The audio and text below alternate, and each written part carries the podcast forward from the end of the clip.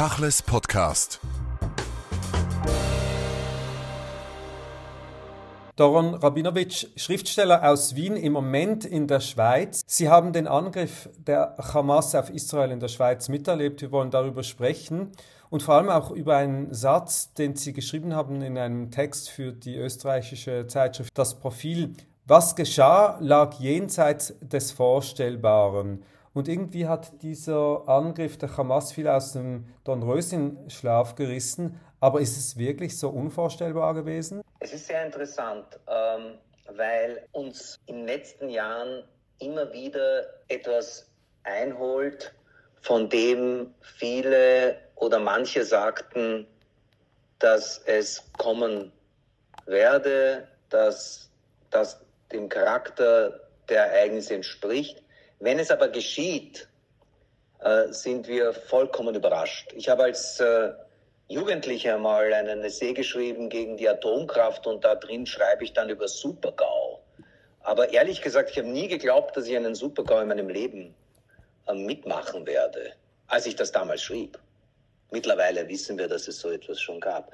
Also, ähm, was ich damit sagen möchte, ist, ja, das, was geschah, lag jenseits des Vorstellbaren. Und damit meine ich nicht nur äh, das, wozu die Hamas fähig ist.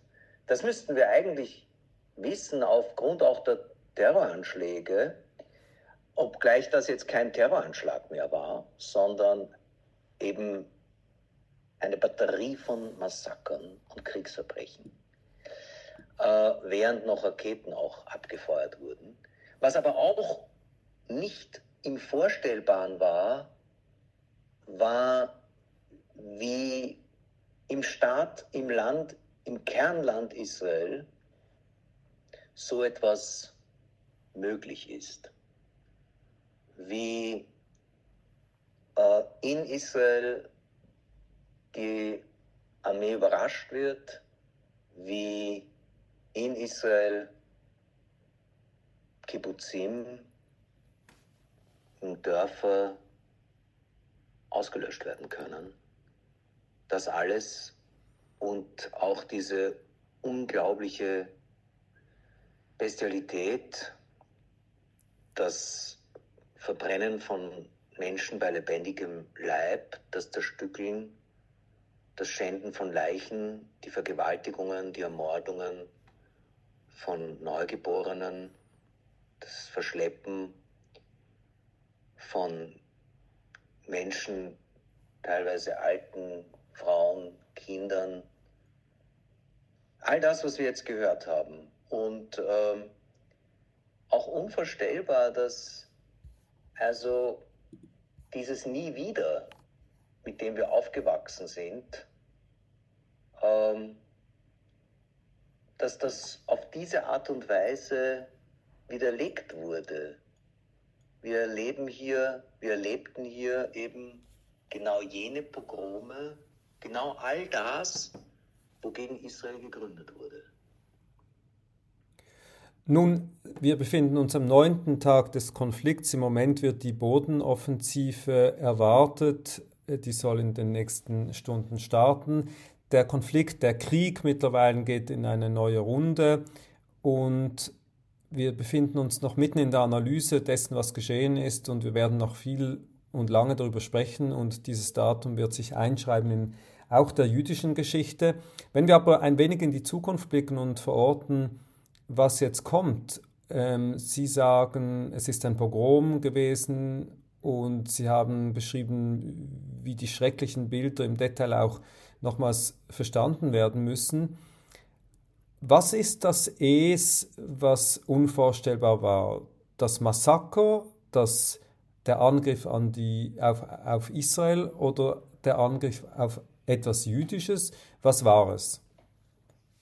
Ich glaube, das, was wir da erlebt haben, ist eine unglaubliche Kränkung, auch für uns ähm, jüdische Menschen und jüdische Gemeinden. Und was wir sehen, ist, dass dieser Angriff nicht nur unter Anführungszeichen Israel gilt, nicht nur der israelischen Zivilbevölkerung, sondern auch dem jüdischen Leben in und außerhalb Israels. Ähm, dann, sieht, dann sehen wir etwa oder hören wir etwa, dass äh, Limousinen durch den zweiten Bezirk in Wien fahren und Süßigkeiten verteilt haben sollen. Dann lesen wir, dass Privathäuser in Berlin mit äh, Judensternen gekennzeichnet worden sein sollen. Dann sehen wir diese äh, Demonstrationen, in denen die Massaker abgefeiert werden wie das eigentlich sogar an Schwung gewinnt, äh, die Verleugnung. Äh, das alles, glaube ich, ist unvorstellbar. Und natürlich kann man das jetzt einzeln aufgliedern. Ähm, allein die Tatsache, dass äh, auch Israel ähm, verletzbar ist, ist eine, äh, eine große Kränkung und bedeutet äh, etwas für jüdisches Leben auf der ganzen Welt. Aber auf der anderen Seite, Ihre Frage zielt genau dahin. Es ist zwar unvorstellbar, aber es ist nicht unerwartbar. Denn wir haben es ja nicht zu tun, wie manche äh, uns zu erzählen versuchten, jahrelang mit einer sozialen NGO. Wir haben es ja nicht zu tun mit einem humanitären Hilfswerk oder mit einer, einem Verwaltungsapparat bei der Hamas, sondern ähm, mit einem gefährlichen, mörderischen Feind, der genau darauf abzielt, der sich darauf äh, hin aufrüstet. Und es gibt keine absolute Sicherheit. Und jüdisches Leben ist äh, prekär seit Generationen.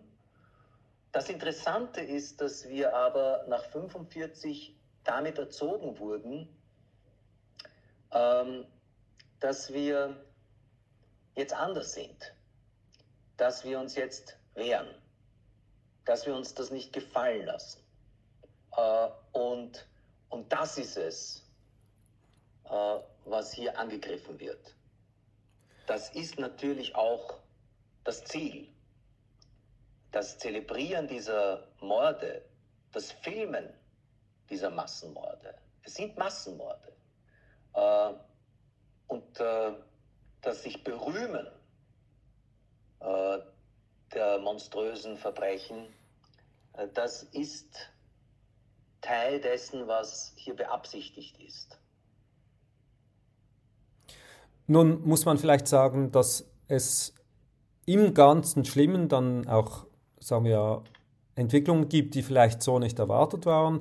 Wann immer Israel angegriffen war in der Vergangenheit, von äh, Sechstagekrieg bis weiß ich wann, war ja die Solidarität äh, gerade auf politischer Ebene nicht so groß. Jetzt kann man eigentlich sagen, auf Ebene von Regierungen und äh, Verwaltungen, Behörden stellt man sich unisono hinter Israel. Man mag vielleicht in Zweifel stellen, wie lange das halten wird, aber zumindest ist die Solidarität groß. Israel wird in seiner Situation unterstützt. Ist das etwas, was für Sie auch nicht vorstellbar war? Ich glaube, das ist für mich äh, nicht so erstaunlich. Ich möchte Ihnen entgegensetzen, dass bei ähnlichen viel weniger, ähm, ja, also weniger existenziell gefährlichen ähm, Terror die Solidarität in der Zivilgesellschaft eindeutiger war.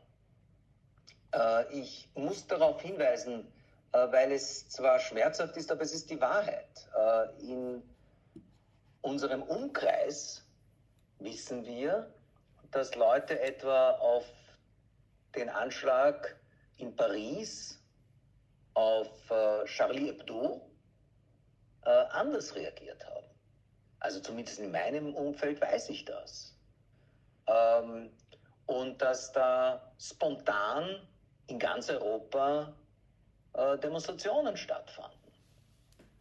Und nicht mehr diskutiert worden ist, was vorher besprochen worden ist, nämlich ob Charlie Hebdo richtig gehandelt hat. Und äh, in Bezug auf 9-11 war die, äh, war die Solidarität meiner Meinung nach in der Zivilgesellschaft auch klarer. Ähm, also ja, also ich bin, ich bin da eigentlich ein bisschen ähm, skeptischer, gebe aber zu, Israel hat äh, äh, erlebt jetzt eine, eine Unterstützung wie bei vielen anderen ähm, Auseinandersetzungen nicht. Und wie Sie richtig sagen, ähm, ist aber gleich vom ersten Tag an besprochen worden, was sein wird und welche Opfer äh, das kosten wird, wenn Israel reagieren wird. Also es wurde eigentlich sehr schnell vorweggenommen. Und was mir auch aufgefallen ist, war, dass dabei, bevor noch irgendetwas geschah, denn die Luftwaffe brauchte ja, um überhaupt aufzusteigen, eine gewisse Zeit, dass schon am Samstag relativ früh von Vergeltung die Rede war. Und das ist deswegen so interessant, weil ich das nicht als Vergeltung empfand. Ja? Können Sie das nachempfinden? Ich empfand das als äh, Verteidigungsmaßnahmen und ich empfinde das jetzt auch als Reaktion zur Sicherung und zum Vorgehen gegen äh, die Hamas. Aber es wurde gleich als Form ähm, der Rache tituliert. Ein interessanter Punkt, der auf ein größeres Thema im Thema hinweist, nämlich den Gebrauch von Sprache. Sie sind Schriftsteller 1961 in Tel Aviv geboren, äh, meistens in Österreich haben sie gelebt, sind natürlich sehr sprachaffin der Profession wegen, aber auch weit darüber hinaus. Und in diesen ganzen Konflikten, wie auch in anderen, geht es ja dann immer auch um die Sprache, die bewusst verwendet wird, sei es von Politikern oder Menschen, die involviert ist, aber auch den subkultanen Sprachgebrauch. Vielleicht ist es noch zu früh, um zu analysieren. Rasch war jetzt die Rede von Pogromen, von Massaker, Massenmord, ähm, Kriegsverbrechen und Menschenrechtsverletzungen. Das stimmt sicher alles, aber wie können wir uns adäquat mit der Sprache an so eine Situation annähern und dann auch handkehrum die Vergangenheit nicht missbrauchen, zum Beispiel den Holocaust? Ja, das ist ein sehr interessanter Punkt. Denn äh, eindeutig ist das wiederum etwas ganz anderes. Es stimmt, dass es jetzt ein weiteres nie wieder gibt in dem jüdischen und israelischen Diskurs. Und das ist nie wieder soll so etwas, was jetzt am 7. Oktober geschehen ist, passieren. Aber es ist natürlich keineswegs äh, das, was wir vorher gemeint haben, wenn wir nie wieder sagten in Bezug auf Auschwitz, auf die Massenvernichtung. Das ist richtig, und darauf muss man auch hinweisen. Es ist allerdings schon etwas, was ähm, einen Bezug herstellen kann zu, ja, zu eben den Pogromen. Das kann es schon, äh, weil es ja auch in äh, Palästina 1929 äh, zum Ausmorden in Hebron kam. Äh, ich erinnere auch, dass es auch nach Auschwitz in Europa äh, Pogrom gab, etwa in Kielce 1946. Und man, es ist unmöglich, das nicht äh, aufzurufen. Eine der Verschleppten ist eine alte Frau, die eine Überlebende ist die also die Shoah überlebt hat und jetzt gleichsam ein zweites Mal in ihrem Leben ähm, diese Bedrohung an ihrem Leib erlebt. Deswegen ist es verständlich. Wir werden selbstverständlich dann hm, darauf hinweisen müssen, wenn das ausgenutzt wird, falsch, dass man differenzieren muss. Aber wir sind jetzt sehr nah dran.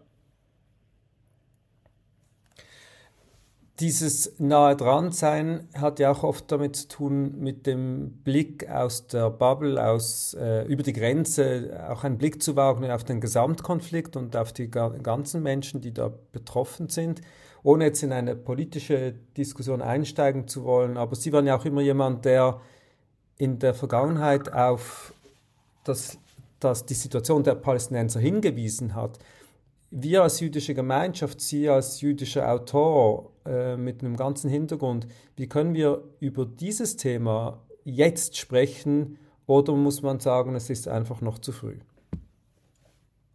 Ich glaube, das Mitgefühl, die Empathie mit äh, den Unschuldigen, die darf auf keinen Fall verloren gehen. Ähm, und so wenig Tote wie möglich bei der Zivilbevölkerung zu gewährleisten, das ist schon etwas, was wir hoffen dürfen und worauf wir, was wir anstreben dürfen. Und äh, ich meine, das ist, das ist ja auch etwas, was ähm, ein großer Unterschied ist zu dem, was äh, Israel von der Hamas unterscheidet. Es gibt, das kann man doch sagen, bei aller Kritik, äh, die, die ich übrigens, meine politische Position ändert sich ganz und gar nicht. Überhaupt nicht. Ich sehe mich in keinem Punkt äh, äh widerlegt oder in Frage gestellt, was ich sagte. Äh, relevant bleibt aber, ähm, dass äh, ich weiß, dass Menschen aus Gaza und aus den besetzten Gebieten ja auch in Israel arbeiten. Ich weiß, dass Juden und Araber und auch Palästinenser in äh, medizinischen Einrichtungen gemeinsam Juden, Araber und auch Palästinenser behandeln. Ja, äh, übrigens auch äh, diese Hamas-Leute äh, von diesen Mörderbanden liegen ja teilweise jetzt äh, in dem Krankenhaus, äh, in dem mein Bruder als Arzt arbeitet. Äh, und das ist richtig so, dass der hippokratische Eid eingehalten wird. Ähm, ich bin nicht in der Lage, äh, in der Schweiz zu sitzen und irgendwelche strategischen Überlegungen oder Ratschläge zu geben. Ja, das ist lächerlich. Ähm, und glaube aber schon, dass man eines sagen kann. Ähm, der Gedanke, die Hamas sei mh, hm, leichter zu handhaben als die palästinensische Administration. Denn mit der palästinensischen Administration müsste ein Kompromiss ausgehandelt werden, während bei der Hamas kann ja der Status quo aufrechterhalten sein.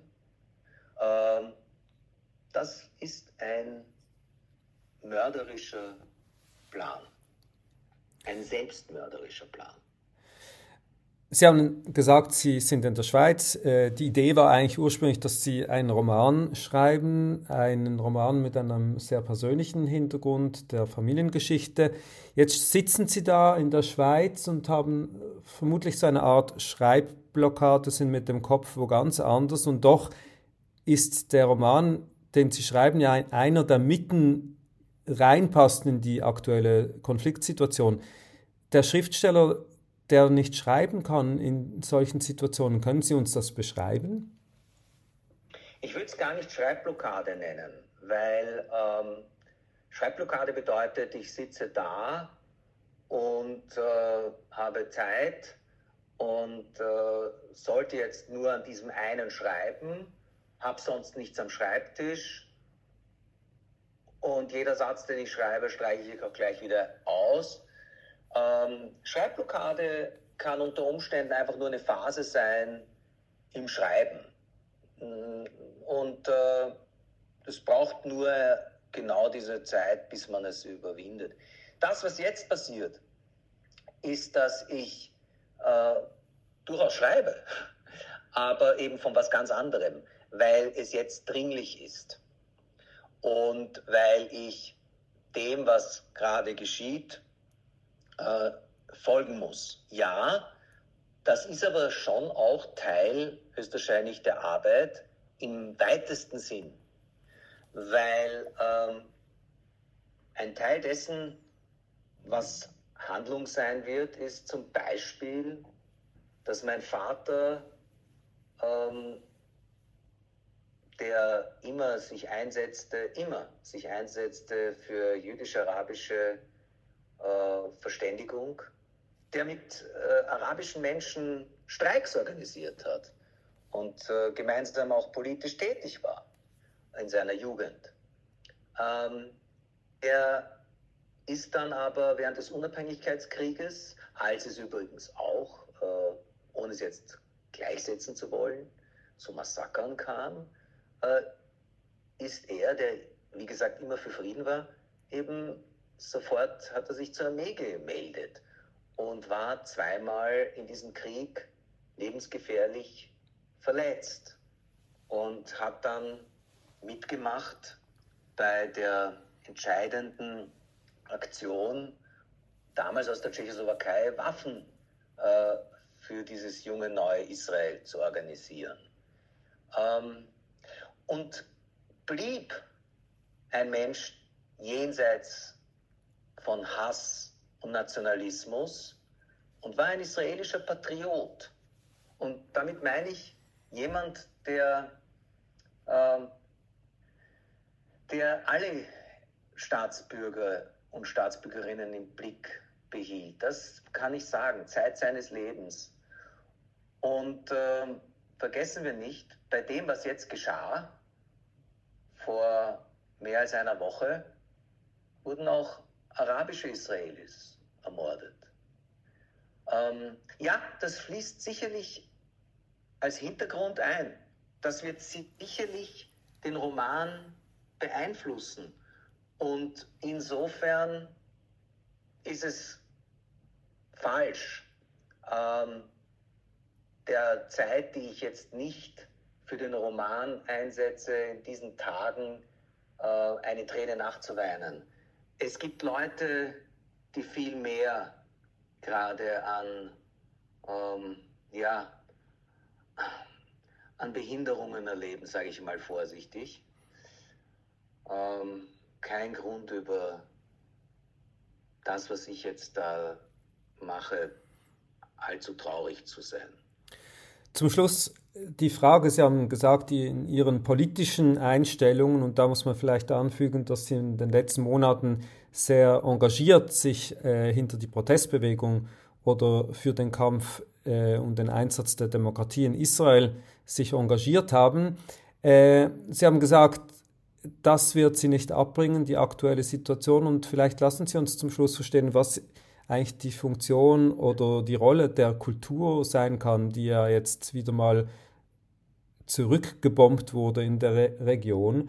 Ähm, wie verstehen Sie sich an, als Schriftsteller, der eben zu tagespolitischem sich involviert? Das ist ja alles, was ich immer getan habe.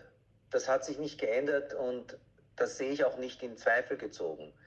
Ich habe im Laufe des Jahres äh, mitorganisiert auch Kundgebungen jüdische äh, für die liberale Demokratie, für die unabhängige Justiz, natürlich.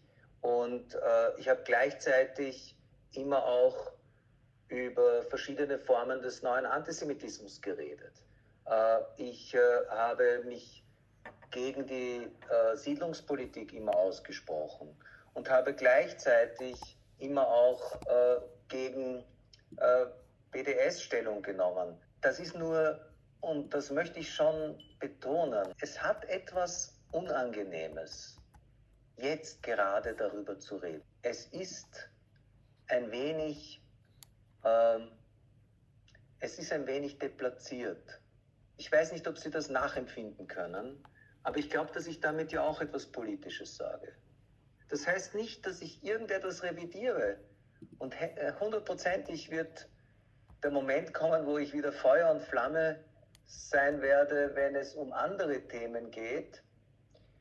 Ähm, das stimmt übrigens auch für die Diskussion in Israel.